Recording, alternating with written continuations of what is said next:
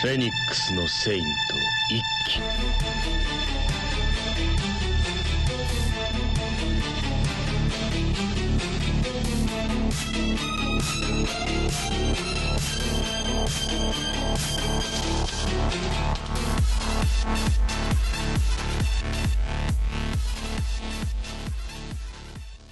Bonjour à tous et bienvenue sur Saint Seiya Radio. Dans l'épisode d'aujourd'hui, nous allons découvrir le Chevalier du Dragon. Il ne le sait pas encore, mais sa petite vie tranquille s'apprête à être mouvementée.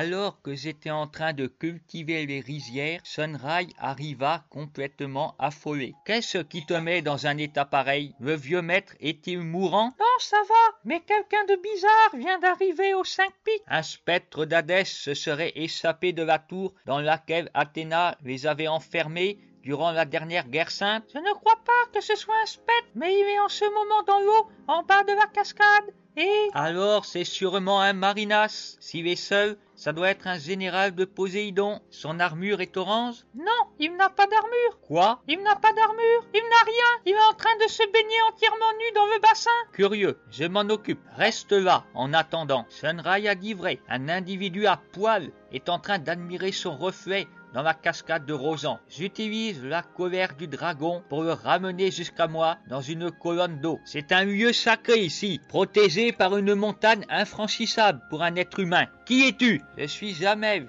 chevalier d'argent du lézard. Le grand pop m'a envoyé te prévenir que tu devais venir à la palestre. Je n'ai trouvé personne à mon arrivée. Alors j'ai décidé d'aller me purifier dans la cascade. Très bien, je fais mes adieux à Shunrai et je te suis. Rhabille-toi en attendant. Me voici donc en route pour la palestre avec mon étrange compagnon. Merci à tous d'avoir écouté et je vous dis à très bientôt sur Saint Seiya Radio pour découvrir ce qui va se passer à la palestre.